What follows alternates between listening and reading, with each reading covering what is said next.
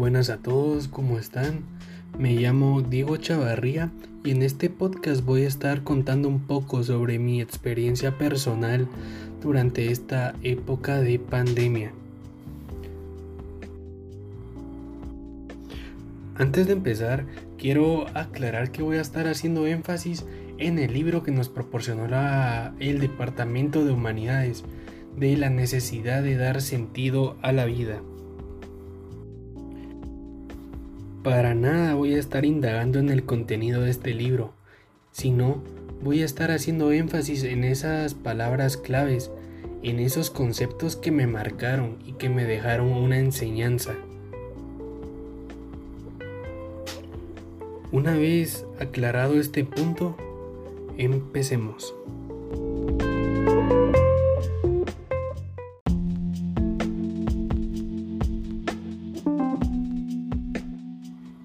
Todo comenzó un 13 de marzo. Irónicamente, era un viernes 13. Nos encontrábamos con mis compañeros en el último curso del día, en el laboratorio de química.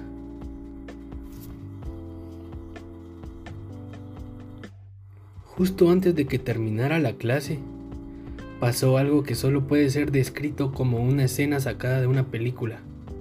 Casi al unísono, todos empezamos a recibir mensajes, todos empezamos a recibir notificaciones en nuestros teléfonos. Había una noticia impactante, pues el primer caso de coronavirus había sido detectado en Guatemala.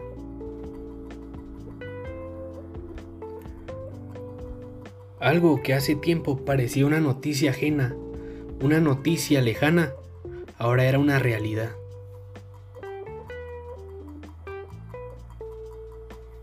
Más allá de esa marca noticia, no pasó nada interesante. Para muchos de mis amigos, ese fue el último día en el que gozaron de una libertad. Para nosotros, los de la Facultad de Ingeniería, todavía teníamos que ir el día sábado a recibir nuestro último curso de la semana. Llegó el día sábado y todo parecía transcurrir con normalidad. Pasaron las horas, terminó el curso y me dirigía a la asociación donde doy clases los días sábados, que es una organización sin fines de lucro llamada IGER.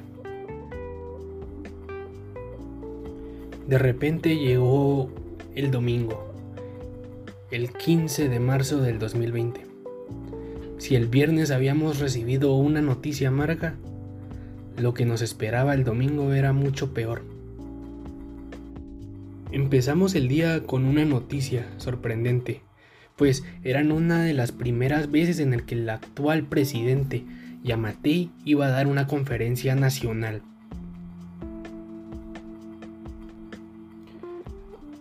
En esa conferencia fue donde todo empezó a cambiar. Me recuerdo muy bien de una de las primeras disposiciones fue que todos teníamos que hacer una cuarentena obligatoria de 15 días. Al principio lo agarramos de chiste, lo agarramos, lo tomamos como si fuera una broma. ¿Por qué se llamaba cuarentena si tan solo era 15 días?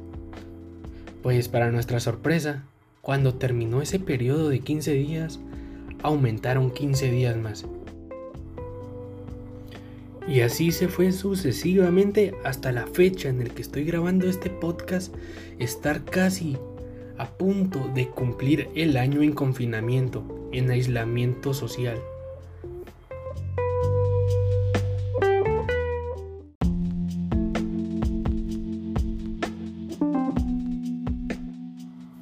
Al principio debo de admitir que me encontraba un poco tranquilo.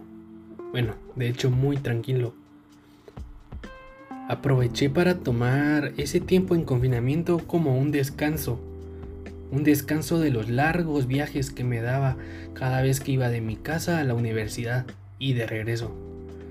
Pues conduciendo desde mi hogar hasta el centro de estudio me tardaba alrededor de una hora y media.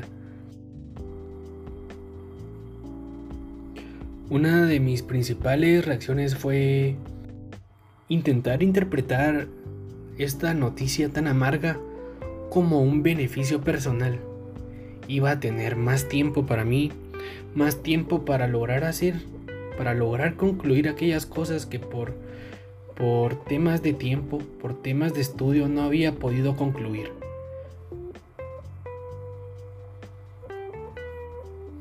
Y esa forma de pensar me acompañó durante el primer semestre. Era en cierta forma mi mecanismo de defensa para poder asimilar toda esta situación tan ajena a lo normal.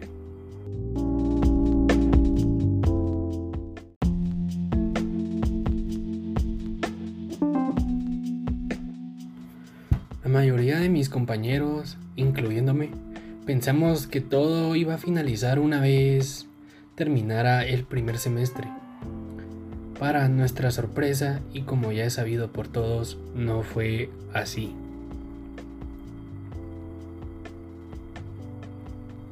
Las recomendaciones típicas que daban en la mayoría de los lugares era aprovechar este tiempo de confinamiento para volver a conectar con aquellas personas cercanas a nosotros aquellas personas con las que ya no convivíamos tanto por el simple hecho de estar acostumbrados a ver sus caras día a día. Por supuesto hablo de nuestros familiares.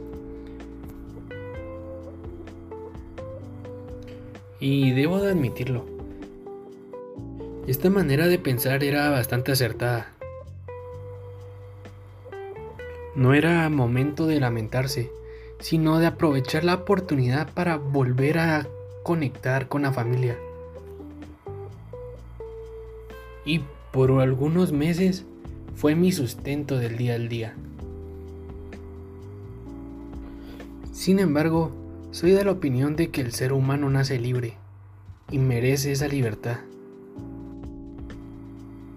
Y esto día con día iba tomando más y más fuerza, pues el ser humano no puede estar quieto por tanto tiempo yo me llegué a sentir encarcelado. Y bueno, me sigo sintiendo encarcelado en estas cuatro paredes y en esta rutina que parece que nunca va a terminar. Estoy cansado de estar sentado frente al escritorio por bastantes horas estudiando, que al fin de cuentas es un beneficio, pero, siendo honesto, no es lo mismo.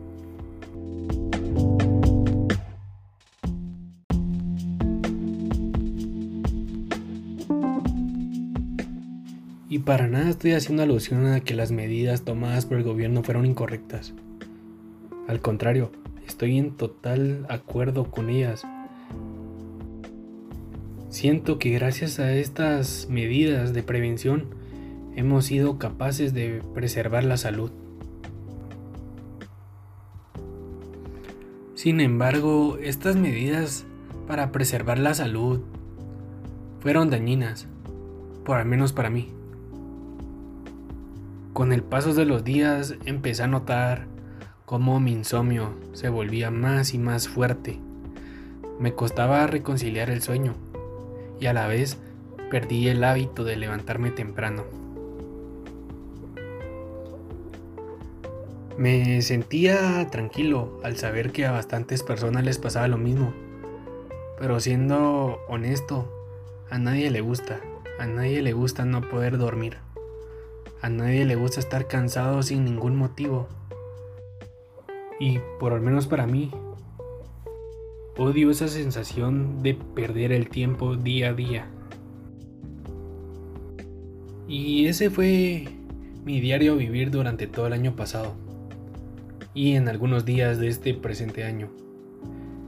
Sin embargo, al leer el libro que comentaba al principio del podcast, logré entender algo.